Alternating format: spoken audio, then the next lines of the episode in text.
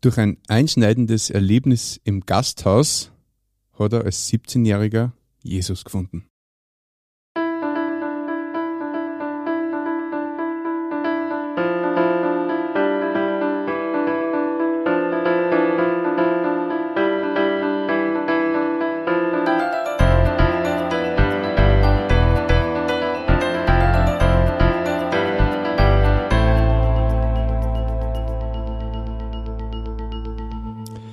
Grüß und herzlich willkommen.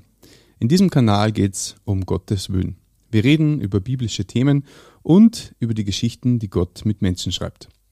Bei mir zu Gast ist jetzt der Franz. Herzlich willkommen. Danke. Schön, dass du da bist. Ja, ich freue mich auch. Magst du vorstellen?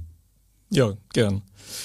Also, ich bin im 67. Lebensjahr, seit 44 Jahren mit der Regina verheiratet wir haben drei erwachsene Kinder und acht Enkelkinder.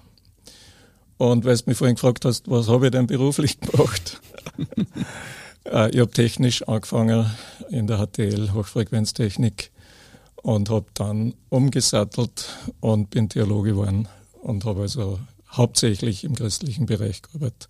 Mhm. Als Pastor, als Bibelschullehrer, als Missionssekretär, aber auch ein paar Jahre äh, als Erwachsenenbildner, BFI, WIFI. Und ähm, ich war ein paar Jahre arbeitslos, mhm. arbeitssuchend. Also das kenne ich auch. Mhm. Ja, ich glaube, das reicht mhm. einmal für den ersten Überblick. Bewegtes Berufsleben, kann man sagen. Genau, und ich bin pensioniert seit zwei Jahren. Mhm. Magst du ein bisschen erzählen, du hast ja schon recht früh Jesus in dein Leben lassen, aber was ist da davor passiert? Das interessiert mich.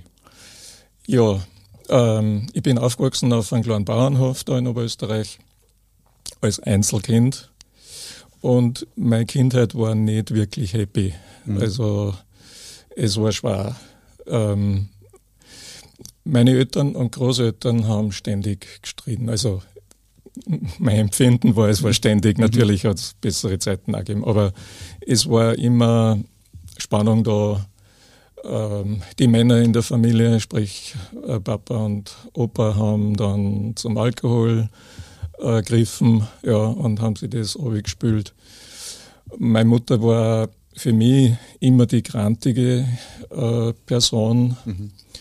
Und ähm, so war das also echt nicht so super. Ja, bin auch nicht in den Kindergarten gegangen, sondern dann gleich von 0 auf 100 in die erste Klasse Volksschule gekommen. Das war überhaupt kein Spaß. Mhm. Äh, es war dramatisch, glaube ich, für mich. Ich habe so wenige Erinnerungen von der Volksschule. Ähm, ich auch nicht. Ja, also äh, das war so ein bisschen mein Start und ich würde sagen, man könnte Mangel drüber schreiben. Äh, meine Eltern haben sich bemüht, bestimmt, ja. Aber was man selber nicht gekriegt hat, kann man nicht unbedingt weitergeben. Und was man selber nicht hat und gelernt hat, ist halt schwierig. Ja. Also ich habe Mangel gehabt an emotionaler Nähe, mhm. körperliche Nähe, Umarmung oder so, das hat es überhaupt nicht gegeben. Oder mehr Lob oder so, das war schon mhm. spärlich. Ähm, ich habe Mangel gehabt an guten Vorbildern fürs Menschsein. Mhm. Ähm, und ich würde sagen, natürlich hat man auch gefällt, ein christliches, gelebtes Christentum. Wir waren katholisch, sind am Sonntag in Kirche gegangen, ziemlich brav. Aber irgendwie, das hat sich nicht auf den Montag übertragen. Verstehe. Ja. Mhm. Und so, also das war ein bisschen die, die Geschichte. Äh, und dann bin ich eben nach der Schule, ja, ich muss vielleicht noch dazu sagen, wie geht man damit um? Als Kind. Mhm. Ja? Ich habe, wie jeder Mensch, in ähnlichen Situationen, jeder entwickelt Coping-Mechanismen, also Bewältigungsstrategien, weil so sind wir baut, dass wir das in uns haben. Ich habe drei hauptsächliche Sachen gehabt, mit der, die mir geholfen haben, mit der Kindheit fertig zu werden, mit der Situation. Äh, das erste war in der Schule gut sein. Also ich würde sagen, Gott hat mir irgendwie schon ein wenig Grips gegeben. Auf alle Fälle war er immer einer der Besten in der Klasse oder der Beste. Ob der Hauptschule, Volksschule war eine andere Geschichte. Mhm. Ähm, und äh, das hat mir dann einfach Streicheleinheiten gegeben, wenn ich gute Noten gehabt habe. Das zweite war Lesen. Ich habe Bücher verschlungen. Also so am Sonntag in der Pfarrbücherei drei bis fünf Bücher ausborgt, nächsten mhm. Sonntag zurückgebracht. Ah, ja. Ähm, es hat mir in vieler Hinsicht geholfen, aber es war eine Flucht. Mhm. Eindeutig. In eine andere Welt. Ja, die besser war. Nicht so mhm. konfliktbeladen wie daheim. Äh, und das dritte war Selbstbefriedigung, die ich als Jugendlicher also ziemlich äh, exzessiv geübt habe. Ja. Mhm. Aber man kommt über die Runden mhm. auf die Art und Weise. Verstehe. Und dann bin ich in der HTL gelandet, ja, äh, in Steyr. Äh, und ja, äh, da ist dann wirklich eine Wende in mein Leben passiert und die ausgerechnet in einem Gasthaus hat die angefangen. das, ähm, das, war aber jetzt nicht im Zuge von einem Saufgelage? Nein, mhm. äh, ich habe Gasthäuser eigentlich gemeint. Ich war ja ein braver Bub. Ja, also mhm der brave Franz, der hat nicht getrunken. Ich war vielleicht zweimal in meinem Leben ein bisschen angeheitert und mhm. angeschwipst. Ich habe, glaube ich, kein Packel Zigaretten geraucht. ich war äh, nach außen hin völlig asymptomatisch normal. Ja. Mhm. Ähm, habe auch versucht, also ein anständiges Leben zu führen. Ja. Ähm, und ins Wirtshaus bin ich grundsätzlich eher nicht, also kaum gar nicht, mit, manchmal mit einigen Schulkollegen oder so. Aber das, der Abend, um den es da geht, das war, ich habe ein Plakat hängen gesehen, am Stadtplatz wahrscheinlich, Filmabend im Schwächerter Hof. Mhm. Zeit habe ich gehabt, gehst hin. Ja, ich habe keinen Menschen kennt, gar nicht geachtet, wer veranstaltet das, mhm. sind einfach hingegangen hat mir den Film angeschaut. Es war ein Schwarz-Weiß-Film, Titel Der Neger. Mhm. Drei Berg Bergleute werden verschüttet in einem Stollen und, und quasi sind jetzt mit der Frage des Todes konfrontiert. Ja. Mhm. Ein Vater, ein Sohn und ein Schwarzer. Und der Film hat mir gezeigt, mit einem habe ich mich identifizieren können, nämlich mit dem Vater in der Geschichte. Das war so der brave Kirchengänger, mhm der aber nicht wirklich eine tiefe Herzensbeziehung zu Gott gehabt hat. Der Schwarze hat das gehabt. Und der hat letztlich da in der Geschichte im Film sein Leben gegeben für den Sohn des anderen Mannes, mhm. der artistisch war mhm. und ärgerlich und wütend. Mhm. Ja. Da ist mir bewusst worden, wo ich bin. Mhm. Ich glaube irgendwie an Gott. Ich glaube, dass das war, war mit Jesus, was ich da im Neuen Testament im Religionsunterricht gelesen habe. Aber es hat mit meinem Alltag und mit meiner Frage, wie ich aufgewachsen bin und mit der Sinnfrage meines Lebens bis dahin nichts tun gehabt. Mhm. Aber durch den Film und dann eine kurze Ansprache über eine Person im Neuen Testament, die Jesus begegnet ist, äh, das hat mich so getroffen. Ja, da bin ich drin gesessen, keine Ahnung, waren vielleicht 50 Leute oder was, ja, in dem Saal. Und mein Herz hat pumpert ich bin angesprochen. Mhm. Das ist eigentlich, was ich brauche und was ich suche. Nämlich, dass ich ganz bewusst zu Jesus komme und sage, Jesus, ich glaube glaub an die, dass du gelebt hast auf der Erde, dass du uns Gott sagt hast, wie er ist, ich, dass du gestorben bist für meine Sünden, dass du auferstanden bist körperlich am dritten Tag und dass du lebst und jetzt zu mir kommen willst.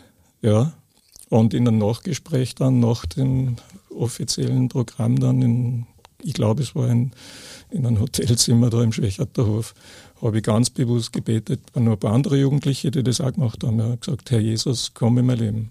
Ich will, dass du ja, da bist, die Mitte wirst. Ja, bis jetzt war es ganz am Rand. Mhm.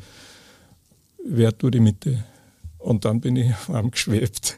So ist mir vorgekommen. Ich mhm. habe so eine Freude gehabt. Ja. Freude war nicht das große Gefühl in meinem Leben bis dahin. Ja? Aber ich habe so eine Freude gehabt, ich habe gewusst, da ist was passiert jetzt in mir. Und, und das war der Start. Das war eine Wende in meinem Leben. Mhm. War ganz, ganz einschneidend. Darum kann ich das Datum sagen, ich kann die Uhrzeit sagen. Mhm. Ja, ich weiß, dass das eher außergewöhnlich ist. Die wenigsten Leute kennen das so Ja. Mhm. Äh, für viele ist ein Prozess, für mich war es, das habe ich erst nachher gecheckt. Manche Hinsicht auch ein Prozess. Zum Beispiel waren ein halbes Jahr vielleicht vorher in der HTL einmal eine Gruppe aus, aus Kanada, Bibelschüler, die erzählt haben, was sie mit Gott in einem Schneesturm erlebt haben, weil da war Evangelisation und irgendwie hat irgendwer diesen Evangelisten eingeladen in die HTL und dann sind wir alle vom Internat sind wir da gesessen und haben uns die Geschichten angehört. Ich habe aber damals, das ist überhaupt nicht eingetragen bei mir. Ich habe mich nur gefragt, was soll das mit dem Schneesturm und so. Also es ist nicht verstanden, nicht die Bohne. Mhm. Ja.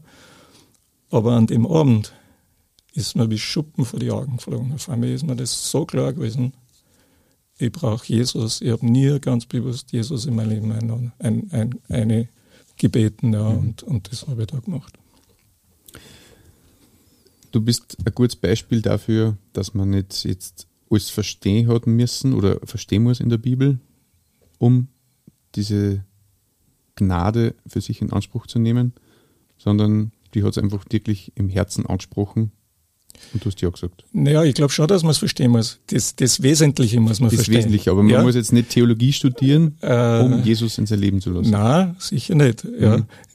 Das habe ich erst nachher gemacht. genau, erzähl äh, mal. Weil ich habe die Schule fertig gemacht, eher mit Auszeichnung, ja, und dann hätte ich weiter studieren können in St. Pölten. Ähm, und ich habe mir gesagt, okay, Fernseher reparieren, das kann jeder, der die Ausbildung macht. Aber von Jesus weiter erzählen äh, und äh, Menschen da dienen, das kann nicht jeder. Das kann man nur in Wirklichkeit nur machen, wenn du das erlebt hast. Mhm. Und so habe ich mich entschieden, quasi für diese Laufbahn, habe dann in Deutschland äh, eine theologische Ausbildung gemacht, ein paar Jahre, habe meine Frau kennengelernt, die Regina, und wir haben geheiratet, dann haben wir gleich nach eineinhalb Monaten unser erstes Kind gehabt, soweit von Familienplanung. Ja. ähm, und ja, wir waren auf dem Weg, Gott zu dienen. Das war unser, das, was wir einfach beide wollen haben. Mhm. Ja, sie hat ihre Geschichte ja auch schon erzählt. Ähm, der Herr soll der Mittelpunkt sein in unserem Leben. Und ich glaube, er hat uns geführt. Ähm, wir haben immer, es war immer wichtig, haben wir einen Frieden über das, was wollen wir gemeinsam. Das war die Basis. Und da haben wir eben einen Haufen Sachen erlebt. Ja. Ähm, äh, ich denke an einen Vers, ähm, Matthäus äh, 6,33, äh, da spricht Jesus in der Bergpredigt, macht euch keine Sorgen, der Vater im Himmel, der passt auf euch auf und sorgt für euch. Ja. Macht euch keine Sorgen, was morgen ist und Essen und Trinken und so weiter. Ja. Und dann sagt er folgendes. Ähm, trachtet zuerst nach dem Reich Gottes und nach seiner Gerechtigkeit, dann wird euch das andere alles zufallen. Und ich kann sagen, jetzt ist das 49 Jahre her, diese meine Entscheidung damals, von damals, das haben wir wirklich erlebt. Immer wieder, immer wieder. Ja. Ähm, also ähm, ja, nach dem Zivildienst äh, war ich schon verheiratet eben, haben wir, hat die Gemeinde, äh, die damals diesen Filmabend veranstaltet hat in Steyr, hat uns berufen, mich berufen als Pastor, 23 Jahre alt, wahnsinnig weise. Mhm. Ja, Eher grün. Die haben, die haben, ich, ich habe mich oft nachher gewundert, was haben die für Vertrauen gehabt mhm. in so einen jungen Spund, ja, das zu machen. Aber irgendwie Gott war gut, er hat uns bewahrt vor einem großen Crash. Und ja, dann ähm, nach sieben Jahren oder so habe hab ich ein Stipendium gekriegt in, für Amerika von unserer äh, Denomination.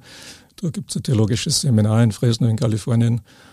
Und wir sind inzwischen mit drei Kindern zwischen drei und sieben Jahren. Jetzt sind wir, haben wir Koffer gepackt und sind wir nach Amerika geflogen. Unsere Ersparnisse sind mitten über dem Atlantik schon aus gewesen. Ja. und äh, Stipendium und dann ein wenig jobben. Ich war der Müllmann auf dem College-Gelände, ja, bin dann angefahren mit einem Müllcompactor.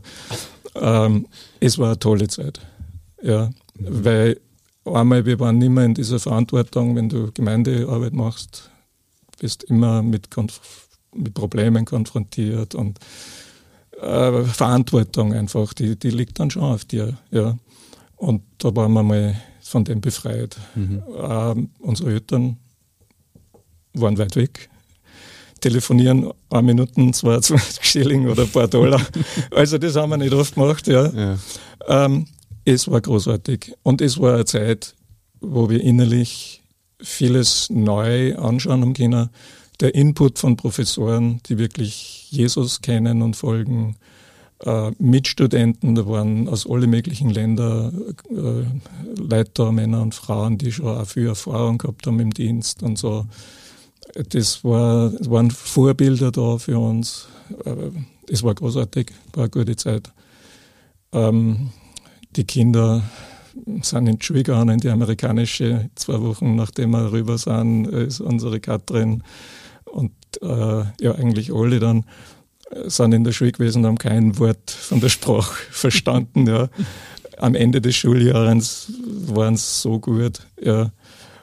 Äh, es, war, es war das richtige Alter für die Kinder. Ja. Ähm, also wir waren so gesegnet. Ja. Mhm. Und so wie Regina letztes Mal gesagt hat, dann sind wir zurückgeflogen nach Österreich nach drei Jahren und unsere Ersparnisse waren wieder über, über den Atlantik, war wieder weg. Ja.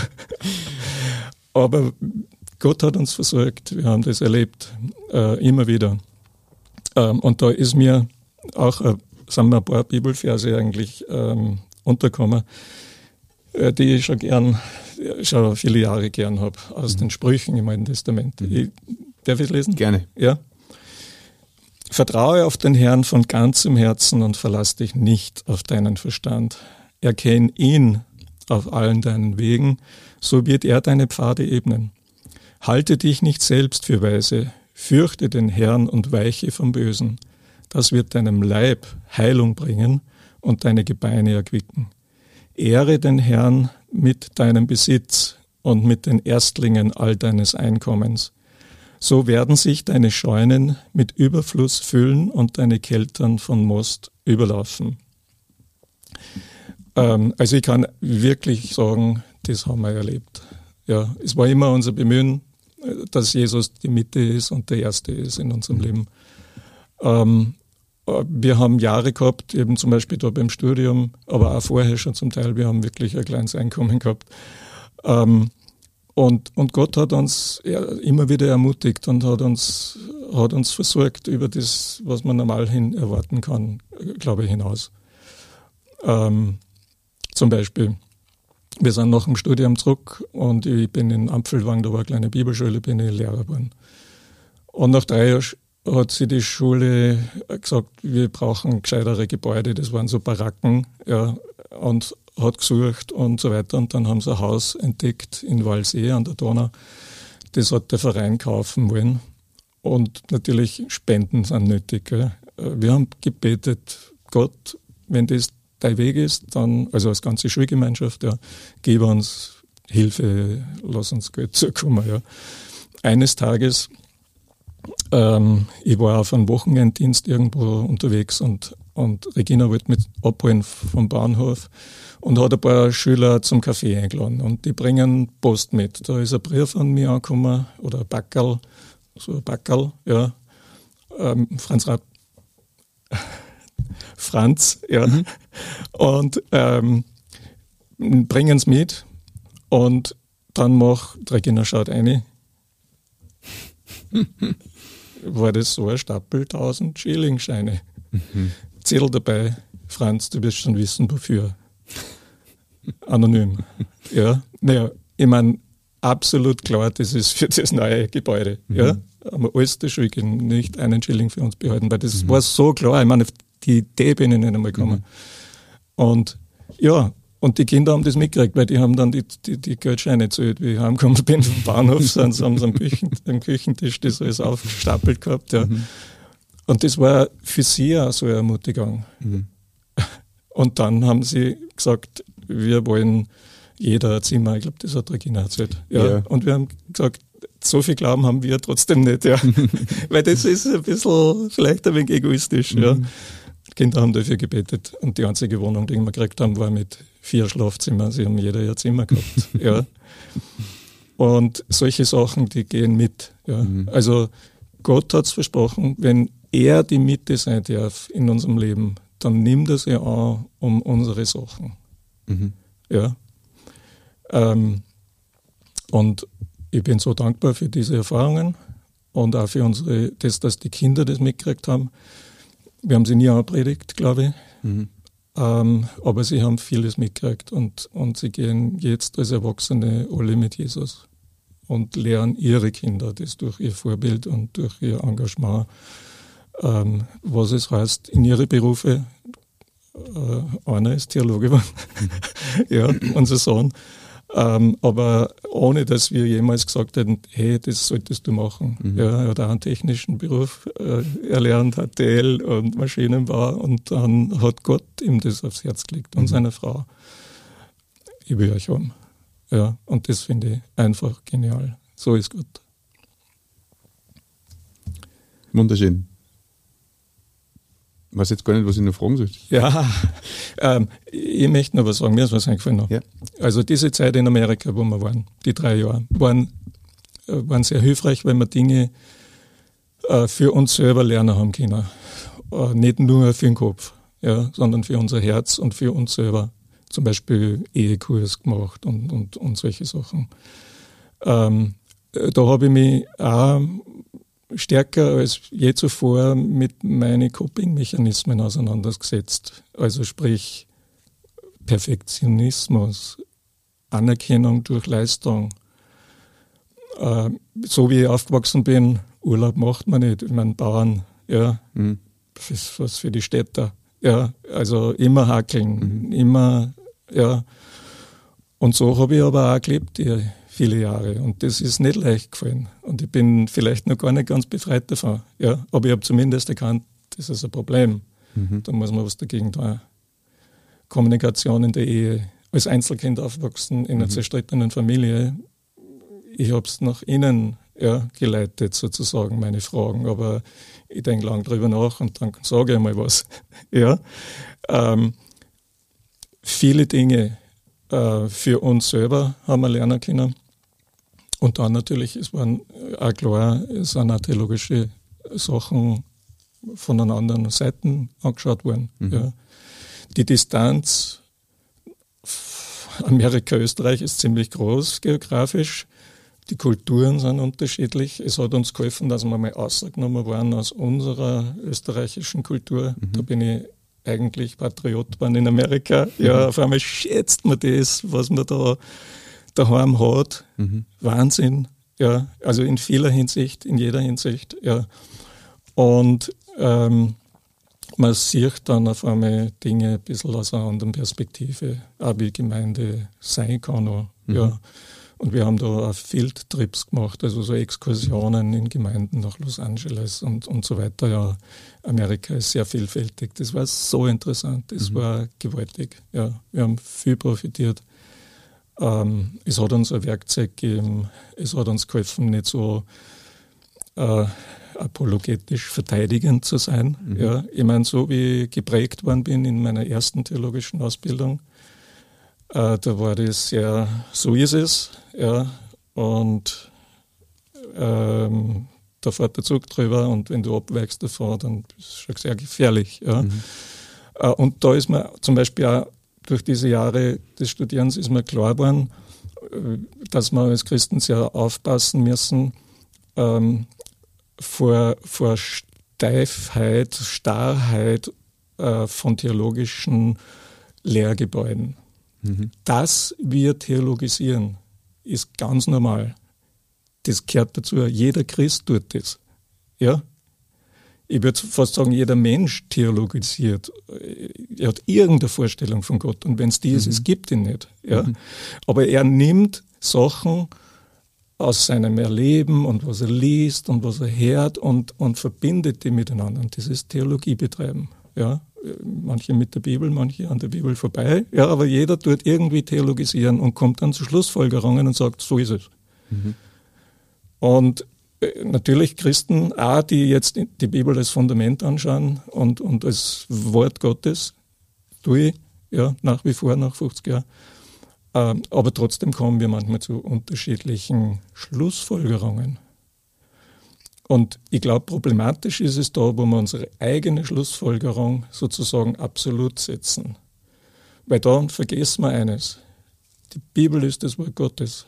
Aber unsere, unser Theologisieren ist nicht unfehlbar.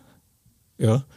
Und darum müssen wir das aushalten, dass das in Frage gestellt wird von anderen Leuten, mhm. Christen, ja, und sagen, hey, hast du das schon überlegt und kann man es aus der Sicht, ja. Und, und das hat mir einfach geholfen.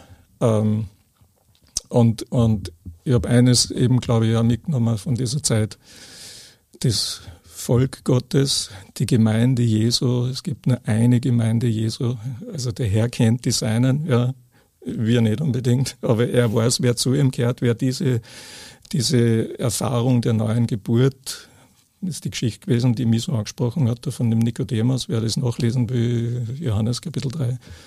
Ähm, äh, wer, das nicht, wer das hat, sagen wir mal so, wer, wer von Herzen an Jesus glaubt, der gehört zu seiner Gemeinde. Mhm. Und wir sind sehr unterschiedlich, aber sehr, sehr vielfältig, aber wir kehren zusammen. Wir kehren zusammen. Wir werden den Himmel, die Ewigkeit mit Gott miteinander verbringen. Ja.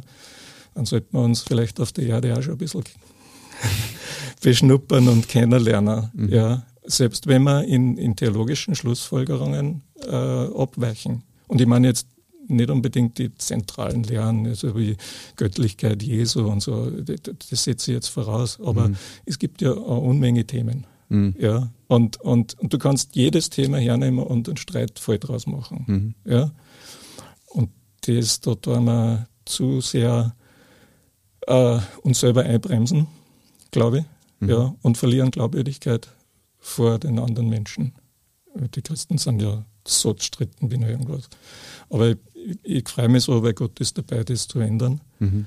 Ich sehe in den letzten Jahrzehnten, ähm, wie Gott dabei ist, Leute, äh, und das bete ich immer wieder, Herr, bring du zusammen, was zusammengehört. Mhm. Ja, bring du die Leute zusammen, die zusammenkehren, in dir. Ähm, und da steckt aber so eine Kraft hinter.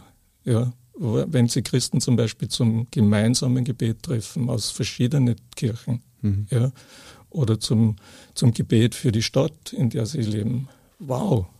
Ja. Und, und, und das, das versuche ich zu fördern, dass wir auf das schauen, was wir gemeinsam haben und nicht auf das, was, was uns trennt. Es gibt Sachen, die uns theologisch trennen. Mhm. Ja? Ähm, aber das meiste ist, das große Basis haben wir gemeinsam. Und das müssen wir anschauen, einander kennenlernen, schätzen lernen, füreinander beten. Wow. Und dann tut Gott was, glaube ich, was wir noch nicht kennen, was wir noch nicht erlebt haben. Ja weil im Grunde, ich meine, die Gemeinde Jesu in Österreich wächst, die, die Gläubigen werden mehr, die Gemeinden werden mehr. Ähm, aber da gibt es noch viel mehr, was Gott da nicht. Wir sind noch nicht am Ende dessen, was er vorhat. Höchst spannendes Leben, darf ich mal bemerken? Ja, es war nicht fad. es war ja. nicht fad. Und ja, ich finde diesen, diesen Vers, dass man Jesus, also trachtet zuerst nach dem Reich Gottes und der Rest wird euch hinzugetan. Ähm, das ist schon, das ist schnell mal gelesen. Und man denkt vielleicht auch nur, ja, das glaube ich, oder das glaube ich gern. Aber dass man es dann tut, dass man dann noch handelt, ist nochmal ganz andere Sache. Vor allem mit mhm. Kindern, mit mhm. Frau mhm. und dann noch äh, ja, eben solche Schritte, dass man nach Amerika geht. Ähm, und nur vieles weitere wahrscheinlich, äh, wo solche Herausforderungen äh, gewesen sind. Ja, ich meine, wir sind eben mehrmals umgezogen, ja, mhm. mit, mit den Kindern. Und da, ja, im Nachhinein sage ich, boah, Gott war so gut zu uns. Die haben das recht gut verkraftet. Das war nicht leicht für die Kinder. Mhm. Ja, jetzt haben es Freunde, nach drei Jahren ziehen wir um, nach vier Jahren ziehen wir um. Ja. Äh, das war besonders als Teenager war das tough. Ja, aber wir sind einmal umgezogen wegen der Kinder, Aha. weil sie höhere Schulen braucht haben und mhm. in Walsee war das nicht möglich, dass sie die erreichen. Mhm. Und dann sind wir wegen der Kinder auch umgezogen. Ja. Ähm, ja, aber Gott war gut zu uns, mehr kann ich da nicht sagen. Mhm. Er hat sein Wort gehalten. Ne? Franz, hast du noch einen Gedanken an unsere Zuhörer? Ja, ein englisches Wort wird es mhm. dann gleich verdeutschen, ja. Aber das kommt immer mehr ins, in, in unser Sprachschatz rein. Mhm. Commitment, sagt man. Ja. Mhm. Und das heißt so viel wie Selbstverpflichtung, Hingabe, dranbleiben, vollen Einsatz. Nicht schnell wieder ausbüchsen. Und ich glaube, dass das ein sehr biblisches Konzept ist. Ich glaube, dass das was ist, was Jesus von uns will. Er will nicht Millionen Mitläufer haben. Er will nicht Millionen Leute haben, die irgendwie so ein bisschen an ihm glauben, aber wo sie ihr Leben nicht danach riecht. Er will Leute haben, die ihn in die Mitte nehmen. Weil durch, durch, durch committed people ja, kann Gott so viel tun. Es müssen gar nicht so viel sein. Aber wenn die überzeugt sind, wenn die das ausstrahlen, wenn sie das leben, von, von früh bis auf die Nacht in ihrem Beruf, in der Familie, in der Nachbarschaft, ja, äh, dann breitet sie die, das Reich Gottes aus. Da, da kann Gott was tun. Ja. Mhm.